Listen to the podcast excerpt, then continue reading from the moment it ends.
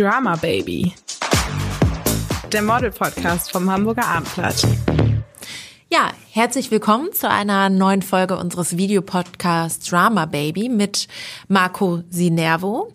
Marco ist Inhaber und Gründer der Modelagentur MGM hier in Hamburg und nebenbei auch Buchautor. Sein Buch Fame vs. Fake ist vor kurzem erschienen und trägt den Untertitel, wie das Geschäft von Models und Influencern wirklich läuft. Ja, und durch seine mittlerweile jahrzehntelange Erfahrung wird er uns heute hoffentlich und viel aus der Praxis erzählen. Und neben Marco sitzt Nele, Nele Bronst. Sie war ähm, Jeremy's Next Topmodel-Kandidatin, hat 2017 mitgemacht und sie wird uns heute erzählen, was das Ganze ja ähm, mit ihrem Leben gemacht hat und was das für einen Einfluss ähm, auf, auf ihre Vita hat und auch auf ihre Lebenseinstellung vielleicht und wird uns erzählen, wie es so ein bisschen hinter den Kulissen ähm, abgelaufen ist. Und ja, ähm, Nele, erzähl doch mal, wie bist du überhaupt dazu gekommen, ähm, überhaupt ans Modeln? Hast du vor Germany's Next Topmodel schon gemodelt? Äh, ja, ich habe vor GNTM schon gemodelt. Ich war ähm, vor, bevor ich teilgenommen habe, bei eine Zeit lang beim Modelwerk und davor auch in einer anderen Agentur, die mich witzigerweise mal in, in einem Club angesprochen haben, also mhm. beim Feiern. Ach, interessant. Modeln war generell schon immer etwas, was ich machen wollte. Mhm. Ähm, ich war groß, ich war schlank und irgendwie wollte ich auch immer bei GNTM teilnehmen. Mhm. Dann fing es an mit der ersten Agentur, die zweite Agentur und dann war ich auch schon bei GNTM, habe mich da beworben und dann hat's ja ganz gut geklappt. Mhm. Und äh, vielleicht kannst du das einmal so erzählen. Also wie war das für dich, als du dann äh, genommen worden bist? Und ihr wart ja 27 Kandidatinnen. Ähm, wenn ich wenn ich richtig liege und du bist auf dem 16. Platz gelandet, richtig? Genau, also es war natürlich ein Riesencasting, gefilmt wurde dann mit 50 Mädels in, in Kassel mhm. und davon sind dann schon 23 direkt raus raus in, in, in dem großen Casting. Und äh, mit 27 sind wir dann auf Tour gegangen. Es war auf jeden Fall ein spannendes Erlebnis. Ähm, aber zu dem Zeitpunkt war ich irgendwie ich dachte mir schon so, ach, das wird schon klappen, wenn ich zum Casting gehe, ich werde schon genommen. Ich hatte da irgendwie keinen Zweifel. Ich weiß nicht, ob das äh, gesunder Ehrgeiz war oder ob das äh, gutes Selbstvertrauen ja, oder einfach. vielleicht ein bisschen überheblich, aber es war auf jeden Fall, es hat ja geklappt. Hat mhm. Glück. Und bist du so im Nachhinein, ähm, also man hat ja schon Kritik, du hast dich schon äh, geäußert, dass es bei Jeremy's Next Topmodel ähm, ja äh, nicht immer so angenehm abgelaufen ist und das natürlich auch viele negative Aspekte hatte. Ähm, vielleicht kannst du einmal erzählen, wie hast du das wahrgenommen, da teilzunehmen? Du hast gerade schon im Vorgespräch anklingen lassen, die Staffeln sind unterschiedlich und ähm, Heidi ist vielleicht auch unterschiedlich in den Staffeln. Vielleicht kannst du einmal erzählen, wie hast du deine Teilnahme wahrgenommen und wie hast du das Ganze empfunden? Also für mich war es auf jeden Fall ähm, sehr lehrreich, die Teilnahme. Also ich habe sehr viel über mich selber gelernt. Ich habe es anders wahrgenommen als das, was ich am Ende im TV gesehen habe, was natürlich auch klar ist, weil es werden 90 Minuten ausgestrahlt in einer Woche und es werden, keine Ahnung, 120 Stunden oder so gefilmt. Also 120 Stunden, ist ja egal. Auf jeden Fall, es wird sehr viel gefilmt und es wird sehr wenig ausgestrahlt. Und ähm, ich war ein bisschen erschrocken über, wie das Ganze dann zusammen geschnitten worden ist und dass man so den Kontext irgendwie gar nicht richtig verstehen konnte, wie Situationen zustande gekommen sind, auch Dinge so geschnitten worden sind, wie sie überhaupt nicht passiert sind. Also ich, mhm. das ist ja jetzt mittlerweile auch schon lange kein Geheimnis mehr, dass das passiert und dass das im Fernsehen allgemein passiert mhm. und dass man wirklich super viel machen kann. Also es ist ich kann da sitzen und es wird eine Szene von mir aufgenommen, wo ich gerade genervt gucke, weil mir der Apfelsaft nicht schmeckt, jetzt zum Beispiel. Und äh, genau diese Szene wird reingeschnitten, wo, nennen wir sie jetzt mal, Katharina irgendetwas Blödes sagt und ich habe das aber gar nicht mitbekommen, aber trotzdem wird diese Szene reingeschnitten, wo ich genervt gucke und der Zuschauer denkt so, hä, warum gucken Nele jetzt da genervt oder mhm. was soll mhm. das? Also es wird halt so gemacht, dass es dann irgendwie eine Story erzählt mhm. und eine Storyline hat. Und man unterschreibt da aber auch vorher, Marco, du erzählst es auch in deinem Buch, du mhm. hast in deinem Buch diesem Thema ein ganzes Kapitel gewidmet mhm.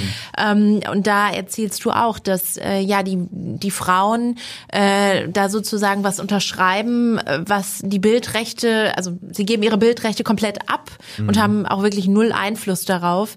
Ähm, und dass auch die meisten, also du, ihr habt auch einige ehemalige Kandidatinnen schon in eurer Agentur gehabt, mhm. ähm, die dann ebenso wie Nele erschrocken waren und äh, die am Ende vielleicht gar nicht so froh darüber waren, dass sie da so teilgenommen haben.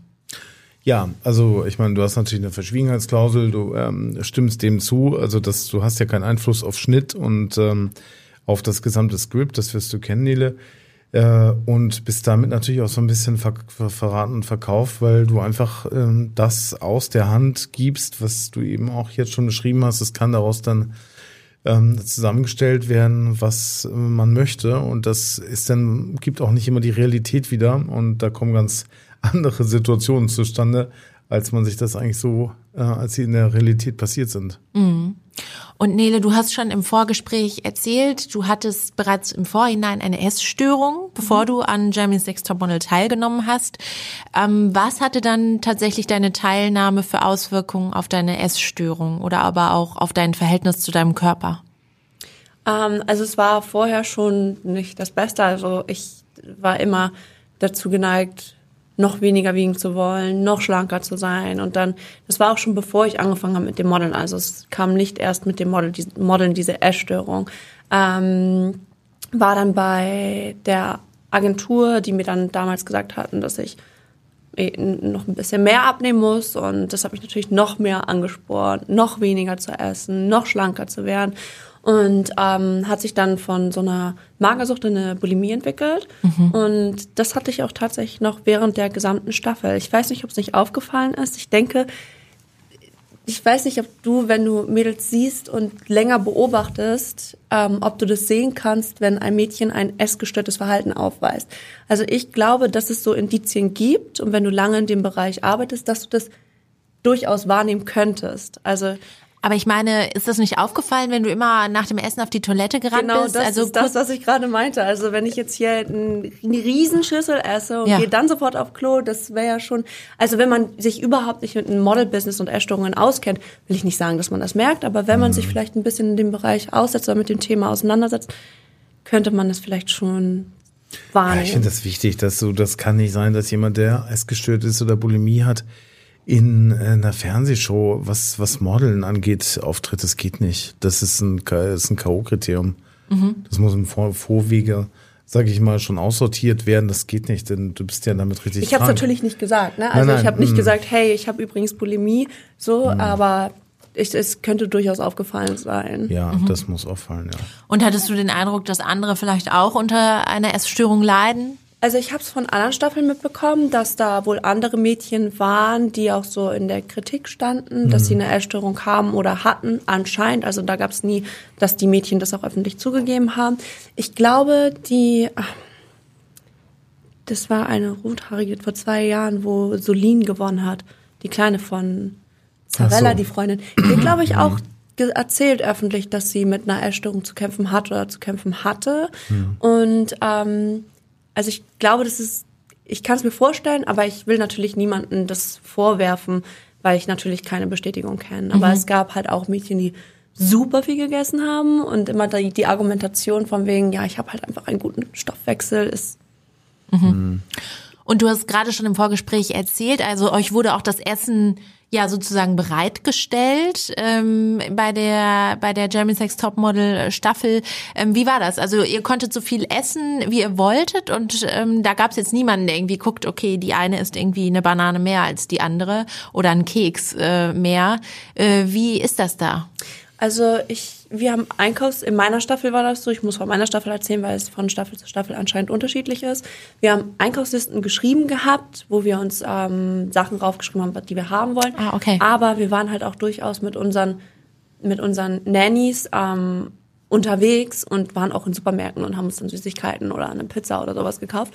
Und es gab immer ein sehr reichhaltiges Buffet während der Drehtage. Also Aha. da gab es wirklich alles. Es war, ich habe in meinem Leben noch nie so gut gegessen. Es mhm. war wirklich super lecker. Aber es gab halt wirklich alles. Es gab viele gesunde Sachen. Es gab Suppen, es gab Fisch, es gab Salate, aber es gab auch ganz viel Kuchen und Süßigkeiten. Das Buffet war halt auch für jeden, für die Models, für die Kameraleute, für Heidi. Also es war halt für jeden und dann musste natürlich auch für jeden was bereitgestellt sein. Okay, das heißt, da hat jetzt keiner komisch geguckt, wenn du dir eine Pizza reingefahren hast. Also nicht, nicht, nicht, dass mir das aufgefallen Ja, wäre. ja. Ich weiß jetzt nicht, ich glaube, wenn man eine Essstörung hat, kann man das auch relativ gut verstecken, das schon.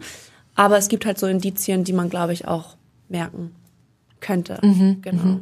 Und du hast gerade auch im Vorgespräch schon erzählt, Germany's hat eigentlich dafür gesorgt, dass du nicht mehr modeln wolltest danach und dass das irgendwie dein Verhältnis zum Modeln an sich verändert hat. Inwiefern?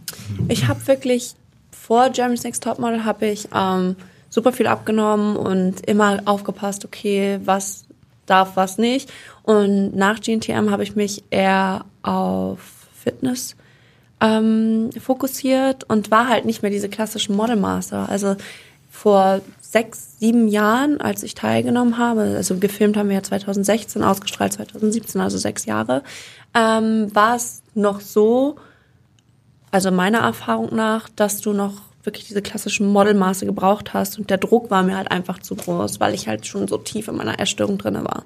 Genau. Und Marco, vielleicht kannst du auch ähm, ja aus deiner Erfahrung erzählen, ähm, wie ist das auch mit anderen Kandidatinnen gewesen? Ähm, war das da auch so, dass die gesagt haben, also ich meine, sie sind ja nach Germany's Next Topmodel zu dir gekommen in die Agentur. ähm, was ist dir da aufgefallen? Hast du da irgendwas Besonderes gesehen? Ähm, so im, im vielleicht auch im Selbstvertrauen oder im Verhalten der Models? Ja, die haben noch mal eine andere Geschichte erzählt. bei dem war das vielleicht, also ich weiß nicht, wie es bei dir in der Folge war, aber da war es wesentlich härter. Also die hatten das Gefühl, also die waren irgendwie in einer Dauerstresssituation, auch miteinander, untereinander, die Kamera dann drauf, äh, in, in sehr schwierigen Situationen, die auch absichtlich so herbeigeführt wurden und sind eigentlich dran psychisch auch zerbrochen.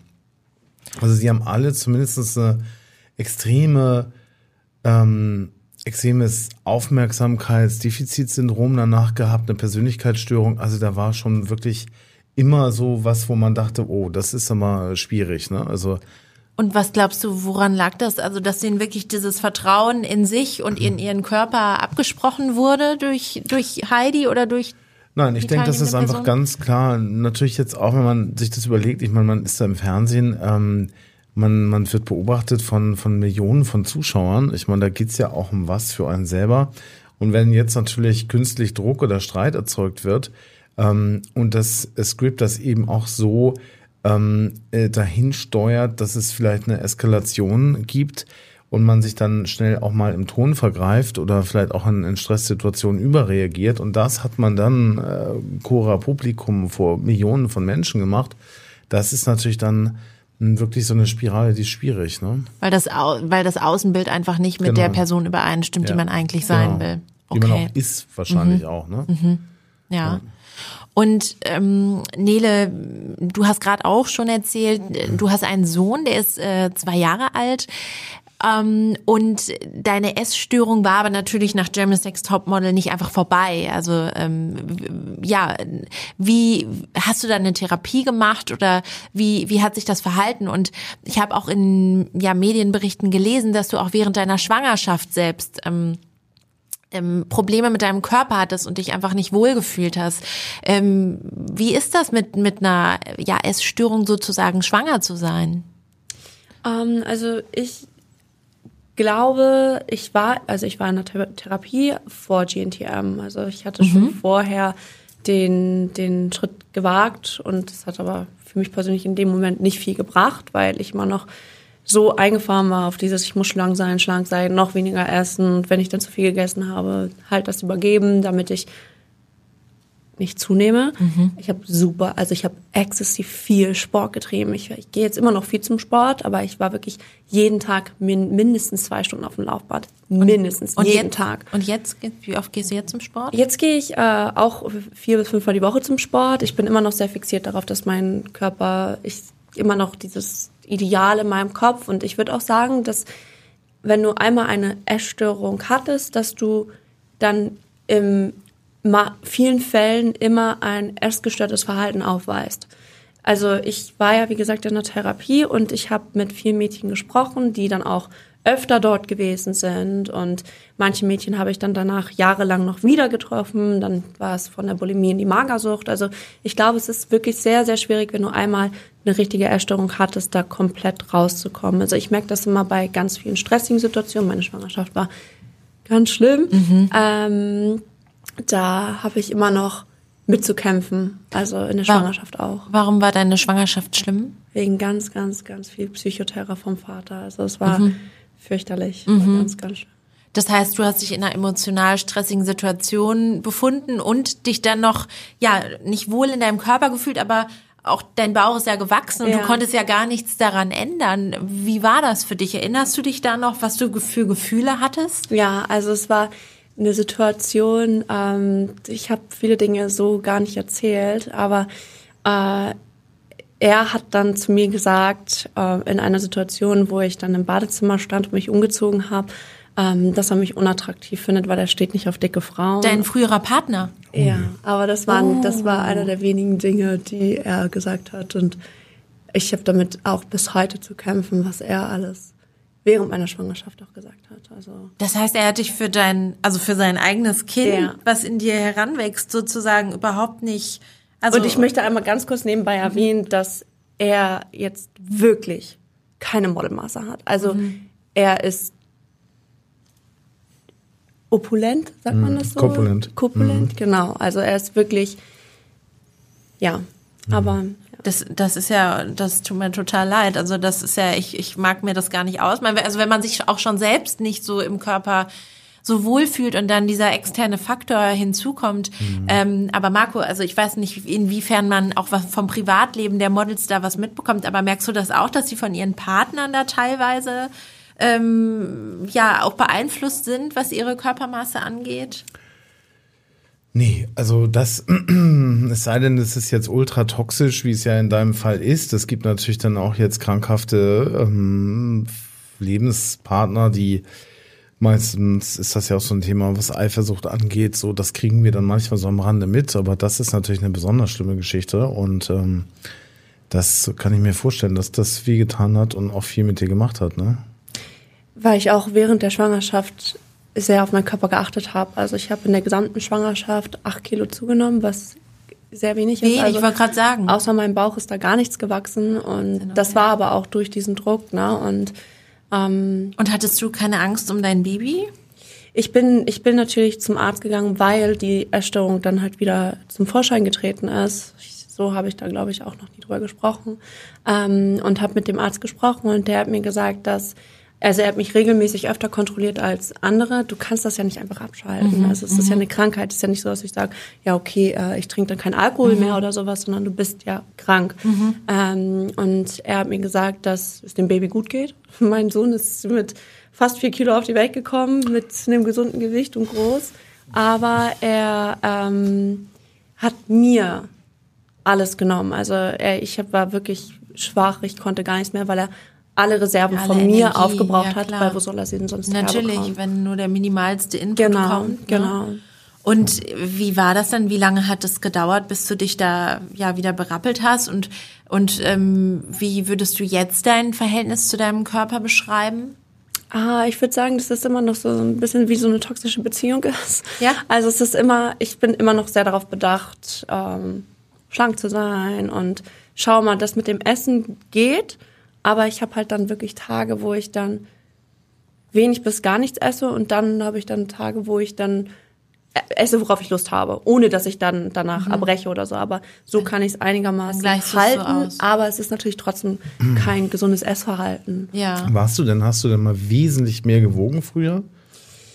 Ähm, ja, in meiner Teenagerphase. Das, Ah, okay. Dieses Problem haben, glaube ich, ganz viele Mädchen ja anfangen, die Pille zu nehmen und so. Und da war ich immer noch im Normalbereich vom Gewicht. Also ich war jetzt nicht übergewichtig, was du als übergewichtig bezeichnen würdest in der Medizin. Ne? Da gibt es ja jetzt große Breiten. Aber ja, habe ich auf jeden Fall. Und da war ich auch, habe ich mich auch sehr unwohl gefühlt. Und dann kam es, dass ich angefangen habe, exzessiv Sport zu treiben, dass ich wirklich Shake-Diäten gemacht habe und dann auch relativ schnell zwölf Kilo abgenommen habe. Also von, von, ich weiß nicht, ich weiß nicht, 69 oder so auf 53, 52 Kilo. Und das ist bei meiner Größe Wie groß bist du? 1,76,5. Ja, das ja. ist 1,75. Ja. Ja. Okay. Ja, das ist schon, schon verdammt wenig, oder? Marco, ich meine, du kennst dich da äh, ja, besser aus. ist natürlich auch mal bei jedem Menschen unterschiedlich. Ne? Also was habe ich für einen äh, Körperbau, was habe ich auch irgendwo für einen ähm, Stoffwechsel auch. Ne? Es man gibt ja Leute, die gar nicht zunehmen können und die immer irgendwie ganz schlank sind und dann gibt's Leute, die haben immer mal wieder mit ihrem Gewicht zu tun. Also ich finde, du bist dann weit ab von irgendwie äh, zu viel drauf. Ne? Also ich meine, du könntest auch noch mal 10 Kilo mehr drauf haben, das wäre ja immer noch alles vertretbar. Das ist natürlich echt ähm, eine traurige Geschichte. Ne? Also das ist auch wirklich dann noch behandlungswürdig. Ähm, ähm, ne? Ja, also kann ich dir auf jeden Fall recht geben. Also ich habe schon ähm, mit Therapeuten und so weiter und so fort gesprochen, aber es ist halt super schwierig, einen Therapieplatz auch zu finden. Einfach auch, um diese ganze Geschichte im Generellen aufzuarbeiten. Mhm. Ja, also nicht ja. nur die Essstörung, sondern auch das, was in meiner Schwangerschaft passiert ist. Das war halt super viel. Ja. Ja. Und jetzt, du thematisierst es aber auch offen auf deinem äh, Instagram-Kanal ähm, äh, oder Account und ähm, verrätst da auch, wie du dich fühlst und wie dein Verhältnis zu deinem Körper ist und auch, dass du Alleinerziehende bist und aber auch, dass du ähm, ja schon mal was machen lassen hast. Ähm, warum kommunizierst du das so offen? Ähm, und du, du hat, hast auch Bilder, habe ich gesehen, wo du verschiedene Posen zeigst und wo du sagst, ähm, Instagram ist nicht die Realität und wie man sich hinstellt. Also da kann man einfach viel oft viel mehr schlanker wirken, als man dann tatsächlich ist. Warum ähm, thematisierst du das so offen?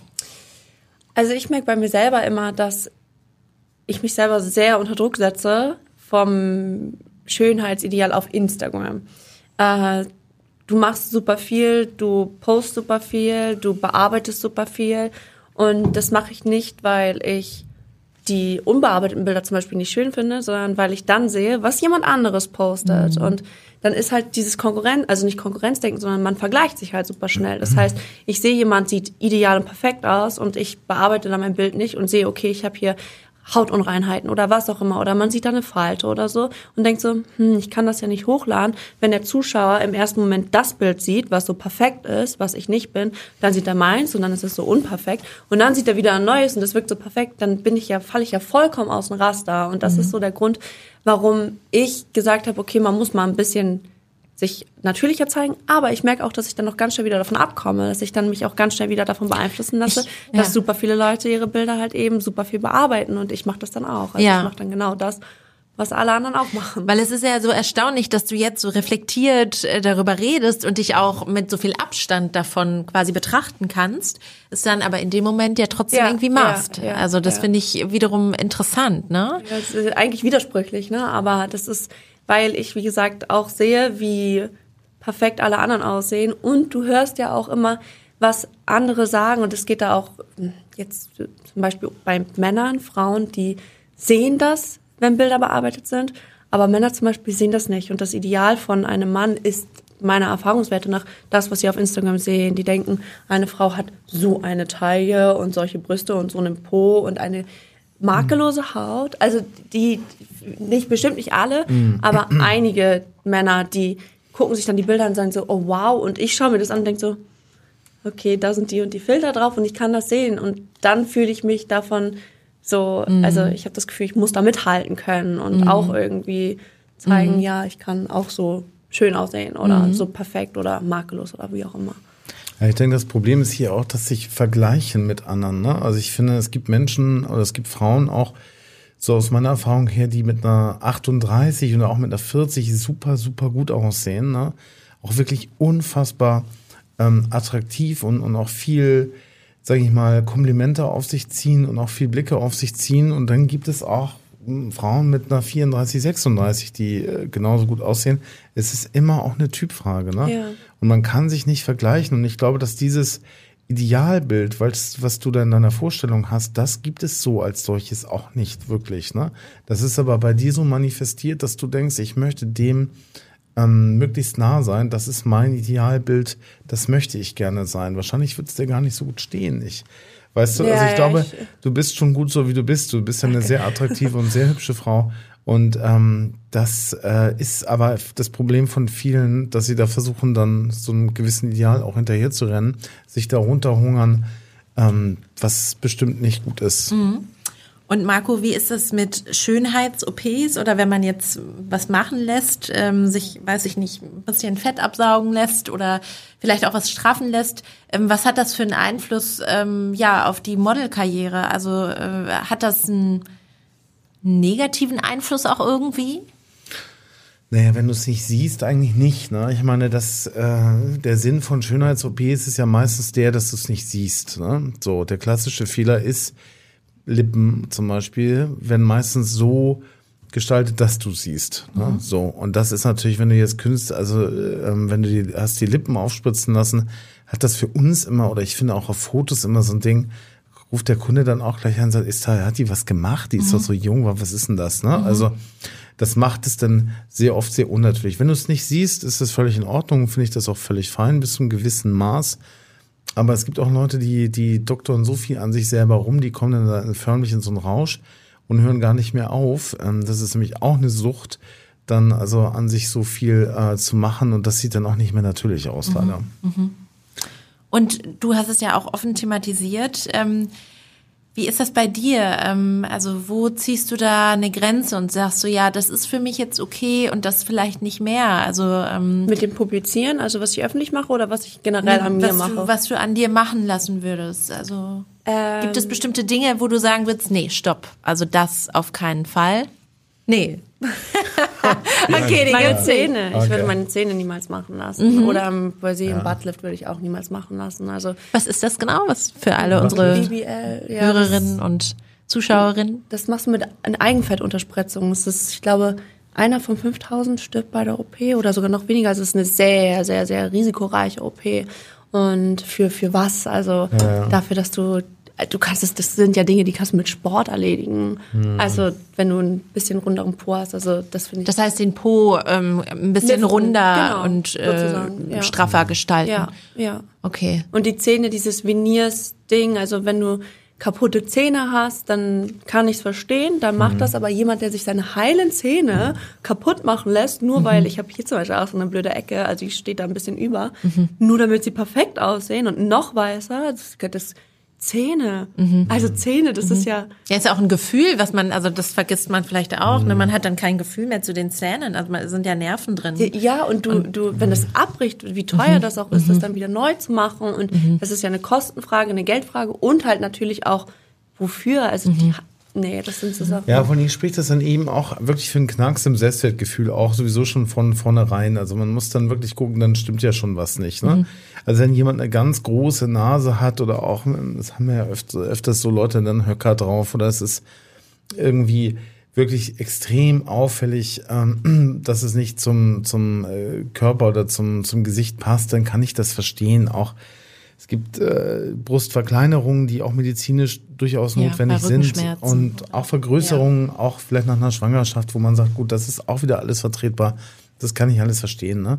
Nur es hat halt immer was damit zu tun, ähm, wenn man selber das Gefühl hat, ich reich nicht aus und dann gehe ich jetzt zum äh, Schönheitschirurgen und lass das verbessern, was mich stört, dann greife ich so sehr in die Natur ein.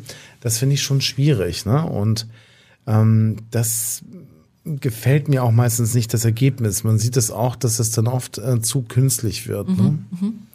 Und wenn wir jetzt nochmal auf Germany's Next Topmodel zurückkommen, die aktuelle Staffel ist ja schon angelaufen. Ähm, Nächste Nächste Woche. jetzt müssen wir es Oh, schneiden. Entschuldigung. Nein, ich sag's nur, weil wenn wir die Folge ausstrahlen, dann, Dann ist ist sie auf jeden Fall schon ange- abgelaufen, Genau, deswegen. Nee, alles gut. Ähm, und wenn wir jetzt nochmal zurückkommen zu Germany's Next Topmodel, die aktuelle Staffel läuft ja schon, die ist ja schon angelaufen. Ähm, was würdest du jungen Frauen raten, die sich da äh, ja beworben haben oder auch jetzt teilnehmen, wenn du so auf deine eigene Teilnahme zurückblickst? Gibt es da was, wo du sagen würdest, darauf muss man achten? Oder würdest du überhaupt jemandem raten, überhaupt teilzunehmen, wenn du Ich, jetzt ich würde zurückblickst? selber noch mal teilnehmen. Du würdest selber noch mal teilnehmen? Ich würde selber Ja? Mhm. noch mal teilnehmen. Am besten mit dem Wissen, was ich jetzt habe. Kann natürlich trotzdem mal wieder alles so geschnitten werden, aber ich würde anders in die in, in eine neue Staffel reingehen und ich würde rückblickend das nicht ändern. Also ich würde nicht sagen, oh, hätte ich mal nicht teilgenommen. Es gibt ja ganz viele Mädels, die sagen, hätte ich mal nicht teilgenommen, auch wenn es viele negative Dinge gegeben hat, die auch direkt nach der Ausstrahlung passiert sind. Ähm, Facebook ist die schlimmste Community. Also ich habe auf Facebook so bösartige Kommentare bekommen von Frauen, die nicht 16, 17 waren, sondern von erwachsenen Frauen mit Kindern zu Hause. Welchen Also Platz hast du nochmal gemacht? 16. Ja, 16. Also es war ganz übel. Es war stand natürlich wirklich. jetzt auch nicht so im Fokus, ne, oder? Ich also, war schon viele Folgen im Fokus. Ja? Okay. Ja, also es gab schon, ich wurde, es gab mal, ich war, ich bin von meiner Art her ein sehr direkter Mensch. Ähm, und jetzt ist es mittlerweile so, dass ich mich mit meiner Meinung manchmal oder oft zurückhalte, weil ich will halt Menschen auch nicht verletzen. Und damals war das aber noch nicht so. Ich meine, ich war Anfang, ich war 19 und ich bin gerade 20 geworden. Und da gab es eine Situation, wo ich etwas gesagt habe. Das meine ich auch so. Ich habe niemanden beleidigt oder diskreditiert oder sonst irgendwas. Aber diese Situation wurde dann immer wieder in jede Folge reingeschnitten. Und ich war halt so die lange Zeit die Zicke und dann wurde mein Part quasi von meiner ähm, von meinem GNTM Bestie übernommen, die dann die Rolle übernommen hat und die wurde immer weitergegeben, aber es wurde immer dasselbe Mädchen geärgert in Ja, Anführungsstrichen. Ähm, Und, und was würdest du jetzt genau anders machen? Was, wie würdest du vorgehen? Ähm, ich glaube, die Formulierung ist immer das, was es macht und die Tonart. Also wie du etwas sagst. Ich werde mir immer, ich würde immer noch meine Meinung sagen und ich vertrete auch meine Meinung, aber es kommt mir drauf an, wie du sagst und ich habe dann schon in einem blöden Ton das gesagt, was ich halt eben gesagt habe. So und das wäre das, was ich wahrscheinlich jetzt rückblickend anders hätte sagen können oder vielleicht hätte ich es mir auch einfach schenken können. Und hast du noch Kontakt mit äh, Kandidatinnen von damals oder bist du auch unschön dann wahrscheinlich mit Kandidatinnen auseinandergegangen, nehme ich an? Ich habe witzigerweise die Kandidatin, mit der ich äh, mich dort nicht äh, anfreunden konnte, ähm, getroffen ähm, auf einer Messe. Und da haben wir uns ganz normal unterhalten. Also es war überhaupt gar kein Thema. Ähm, und ansonsten habe ich mit einigen Mädchen aus der Staffel noch Kontakt. Also es ist jetzt nicht so, dass ich mit vielen jetzt irgendwie super gut befreundet bin. Aber Karina, Brenda, Lynn, äh, Greta, das sind alles Mädels, mit denen man noch kommuniziert. Egal, Ob es jetzt über Instagram ist oder dass man sich mal sieht. Aber mit denen habe ich noch, stehe ich noch in, in Kontakt. Genau. Und Marco, Ja, ich hätte gerne mal noch mal eine Zwischenfrage jetzt noch mal zu dem Thema auch auch ähm, mit der Magersucht. Hm, Was würdest du ähm, Mädchen empfehlen, was man macht, wenn man feststellt, dass man da ein Essproblem hat? Und was würdest du erwarten von deinem Umfeld, wie sie mit dir umgehen? Das würde mich noch mal interessieren. Es ist ganz schwierig, weil die Problematik ist, dass wenn du zum Beispiel eine Magersucht hast und also meiner Erfahrung nach ähm, und du sagst zu einem Mädchen, oh, du bist so dünn geworden, Mädchen, isst doch mal was, dann ist das für sie ein Kompliment. Zu sagen, oh, du bist so dünn geworden, ist nicht so, oh mein Gott, ich bin so dünn geworden, sondern so, ja, ja, jeder sieht es, jenes ist aufgefallen, ich muss noch mal mehr, ich muss noch mal mehr. Ähm, ich glaube, du kannst nur etwas ändern, wenn du das selber siehst und es selber ändern möchtest. Ich glaube, es ist schwierig, im Umfeld da einzugreifen. Also wenn jemand das mir sagt, dann jetzt bin ich auch in einem Alter, wo ich eine selbstständige, erwachsene Frau bin. Ich bin jetzt keine 16 oder 17. Mit 26, wenn jemand zu mir kommt und sagt so, oh, Nele, warum isst du denn nicht mehr? Oder warum machst du so viel Sport? Oder äh, was, dann würde ich sagen, kümmere dich um dein eigenes Problem. Also ich würde mir da halt nicht reinlehnen lassen. Und das ist halt Ja. die Schwierigkeit. Also du kannst als Außenstehender, bei, in meinem Fall zumindest, kannst du gar nicht, also gar nichts machen. Es ist entweder ich will es selber oder ich will es nicht. Weil ich habe auch so die Erfahrung gemacht, man fragt dann nach und sagt dann, okay, äh, stimmt was mit dir nicht? Und man will ja auch, dass da nicht gleich mit der Tür ins Haus fallen. Und ähm, fragt danach, sag mal, stimmt irgendwas mit dir nicht? Hast du ein Essproblem? Und dann kommt also eine absolute Abwehrhaltung und dann wird das total negiert und nein, ich bin völlig gesund und das ist mein Stoffwechsel und Ja. so, ähm, das ähm, ist schwierig mit auch, auch ähm, mit, mit äh, Magersüchtigen auch umzugehen. Ja. Ne? Ähm, auch als Agentur ist das schwierig. Ne? Also ich meine, wir pa- lassen sie ja dann auch pausieren und wollen ja dann auch, dass sie wieder gesund werden. Aber das ist schon eine echte Diskussion dann oft, ne? Ich, ich kann das nachvollziehen. Also es gibt ganz viele Mädels, die ich auf Instagram sehe, sehe, die sehr, sehr, sehr schlank sind. Also wirklich sehr schlank. Und ich denke mir, wow, die sieht gut aus. Also für mich persönlich, ich denke mir Ist so. so, ja. Ja, Mhm. das ist, und daran merkt man, dass ja mein eigenes Bild ganz sicher alles andere als gesund ist. Also wenn man und vor allen Dingen scheint so es auch nicht wegzugehen. Ne? Also das habe ich nämlich auch gemacht, die Erfahrung, dass es immer wieder ausbricht. Ne? Also das, ähm, wir haben auch mal ein Model gehabt, die hat dann pausiert, war dann auch in einer äh, Behandlung stationär, ist dann wiedergekommen und wollte dann wieder loslegen und da brach es dann auch gleich wieder aus. Ne? Also, ich glaube aber nicht, dass das primär was mit dem Modeln zu tun hat. Mhm. Also denke ich, weil ich glaube, selbst wenn sie nicht mehr in einer Agentur angenommen werden würde oder gar nicht mehr modeln würde, mhm. dass es trotzdem wieder dass, dass es trotzdem wieder passieren könnte. Also ja. ich glaube nicht, dass es nur etwas mit dem Business zu tun hat, weil jetzt heutzutage gibt es ja super viele kurvige Mädels, die modeln und auch Mädels, die in dem normalen Bereich fallen, okay, was ist jetzt normal, das muss man jetzt selektieren, aber sagen wir 38 bis 40. Ja, so. da hatten wir auch schon eine Folge zu. Ja. E, haben e, das schon thematisiert. Ja, so 38 bis 40, würde ich jetzt mal so sagen, ist mhm. so der Durchschnitt von Frauen. Ähm, und trotzdem, und ich finde es bei anderen Frauen schön. Mhm. Ich würde niemals zu einer Frau gehen und sagen so, äh, findest du nicht, dass du zu dick bist oder mhm. so, nur weil sie keine Size Zero ist. Aber für mich persönlich hm. finde ich das erstrebenswert. Das ist halt immer das. Unabhängig mhm. davon, ob ich in einer Agentur bin oder nicht. Also mhm. bin ich ja gar nicht. Und trotzdem Klar. ist das für mich halt das, was ich persönlich für mich schön finde. Aber nicht für andere, für mhm. mich. Mhm. Und das. Sorry. Mhm. Ich finde es total kurios, weil es was Unterbewusstes ist, ähm, was du so reflektieren kannst. Also dessen du dir ja bewusst bist, dass das auch falsch ist, sozusagen, dass du mhm. das so empfindest. Aber man kann halt nichts gegen diesen unterbewussten Trieb oder gegen dieses Bedürfnis, irgendwie dünn sein zu wollen, ja dann anscheinend machen. Also, aber das ist dann auch der Grund, warum du jetzt so viel Sport machst, dass du sagst, okay, ich esse ja das, was mir gut tut, aber kompensiere es dann halt durch Sport. Das ist jetzt deine Strategie, damit umzugehen? Auch. Also ich denke, Sport ist für alle Gewichtsklassen sehr wichtig und für die Gesundheit mhm. und ja. deswegen mache ich Sport. Also zum Hauptpunkt. Aber ja, ich mein Cardio-Training mache ich, um Kalorien zu verbrennen. Mhm. mhm. Tatsächlich. Und mich würde dann jetzt nochmal interessieren, ähm, das Schönheitsbild, was jetzt auch heute auch oft abgebildet wird, ist ja eben dann eben äh, wesentlich mehr an Gewicht auch. Ne? Also ich habe jetzt gerade eine Victoria's Secret Werbung gesehen, ähm, da war auf Instagram also wirklich auch eine Frau abgebildet mit einer 46. Und da waren so die Kommentare auch schon echt hart teilweise, wo Leute dann echt I geschrieben haben und oh Gott, muss das sein und so weiter, ne? Mhm. Ja, ähm, auch wieder Kommentare Love this, ne? Also die, die Community war gespalten. Ja. Ist das für dich wichtig, dass man dir heutzutage zeigt, dass es eben nicht mehr wichtig ist, schlank zu sein? Oder wie nimmst du den Trend wahr? Das würde mich mal interessieren. Meinst du, dass ich das also, dann auf mich selber reflektiere? Oder? Ja, also ist dir das wichtig, als Frau eben zu sagen, okay, es entlastet mich, der Druck geht weg, also es darf, ist heute alles erlaubt, man darf auch heute man sieht eine Darf-Werbung und man, man sieht irgendwie, da sind die Frauen, jeder kann so ein bisschen sein, wie man will. Ent, ent, entlastet dich das von dieser Geschichte oder ist das eher für dich so, ach, lass die anderen machen, ich will aber trotzdem mein Schönheitsideal haben?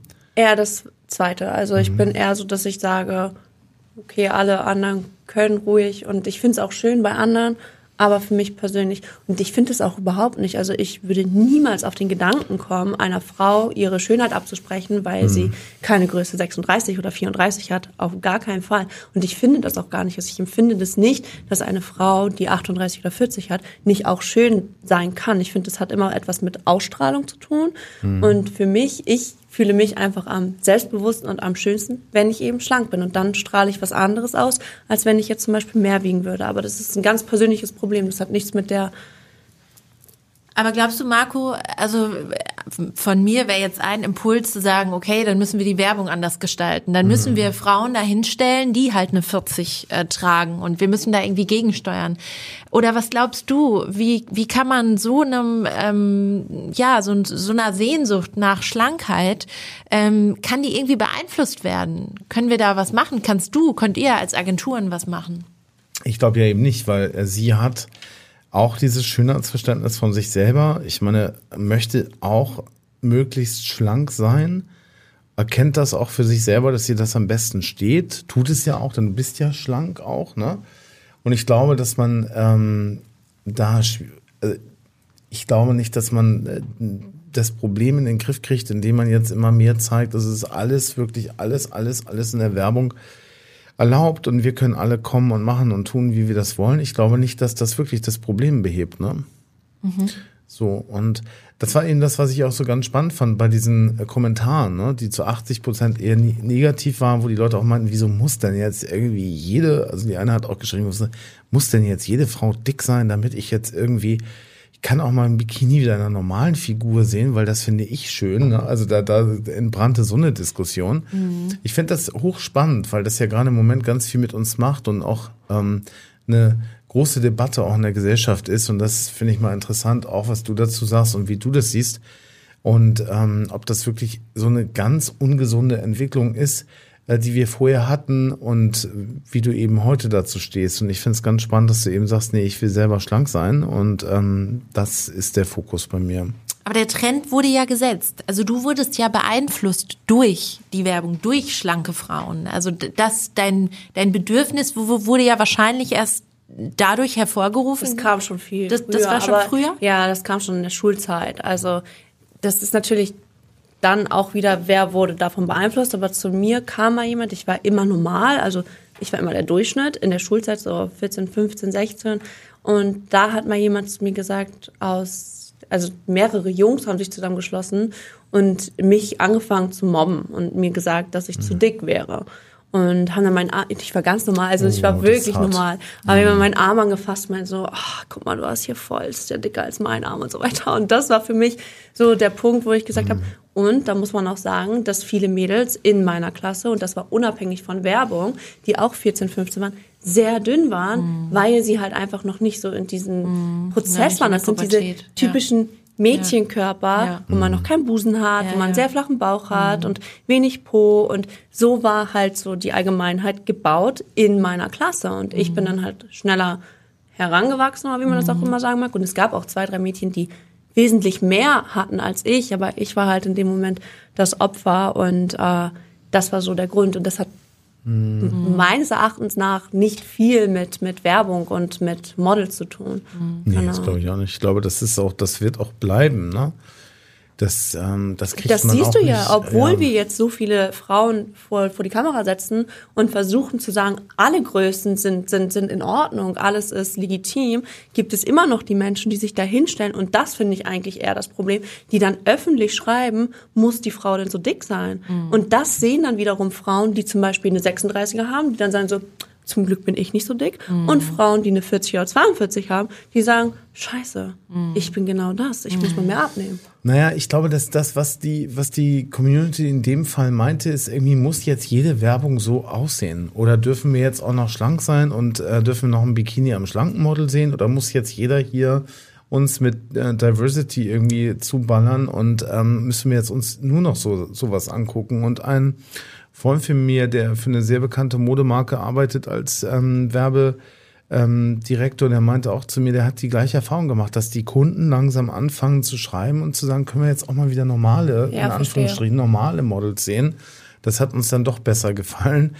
Also ich finde es sehr, sehr spannend, hier gerade mit dir darüber zu reden, wie du das siehst. Und ähm, ich finde es absolut völlig in Ordnung, auch die gesamte Range auch ähm, zu zeigen. Und äh, ich finde auch auch ähm, korpulente Frauen können sehr sehr attraktiv sein. Darum geht's auch gar nicht. Ne? Nur äh, ich finde, man muss das jetzt nicht dieses gezwungene, ne? Gezwungene mit der Brechstange Wie jetzt hier herbeifahren. Richtig, was genau. wir jetzt versuchen. Da habe ich ganz lange mit meiner ja. GNTM-Kollegin drüber gesprochen, äh, mit der Claudia, die mit der bin ich super gut befreundet. Die war mit mir in derselben Staffel und wir beide waren auch der Meinung, dass wir gesagt haben, dieses Zwang zwangsläufige Diversity, aber wirklich so auf Zwang, dass du gar, ja. du hast so gar kein Mädchen mehr, was mhm. einfach blond und hübsch und schlank ist, sondern du hast eins, die ist 1,50 groß, dann hast du eins, die ist 1,92 mhm. groß, dann hast du eine, die ist Größe 42, dann hast du eine Größe, die ist 55, also du hast so wirklich, aber das wirkt so ja, so, so, so mhm. provoziert, so, wir müssen das jetzt machen, weil das schreit danach, das muss jetzt kommen. Und ich glaube, die letzte ja. Staffel zum Beispiel kam auch gar nicht so gut an bei den Zuschauern. Mhm. So. Ja. Das Jetzt, jetzt in der Ausschreibung, ich habe es auch schon mal in der vorherigen Folge erwähnt, stand auf jeden Fall, dass jede Größe und jede, alle Maße erlaubt sind, um sich zu bewerben sozusagen. Ja. Ähm, ich weiß auch nicht, wann das das erste Mal so war, aber ähm, deswegen, genau, können wir gespannt sein, wer in diesem Jahr gewinnen wird. Ähm, mal schauen. Ja, Nur und ich würde eine kann Germany's Next Topmodel werden. genau, so ist es. Und ich bin gespannt, wer es wird. Aber dann danke ich dir, Nele, für deine Offenheit, dass du uns das so erzählt hast. Da, da gehört Mut zu, auf jeden Fall. Und ja, ähm, hab herzlichen Dank für das Vertrauen in, in das Abendblatt und in uns. Und auch dir, lieber Marco, hab ganz lieben Dank, dass du uns deine Erfahrungen aus der Praxis erzählt hast. Und dann würde ich sagen, bis zur nächsten Folge. Ja, und vielen Dank fürs Zuschauen und Zuhören. Weitere Podcasts vom Hamburger Abendblatt finden Sie auf abendblatt.de slash podcast.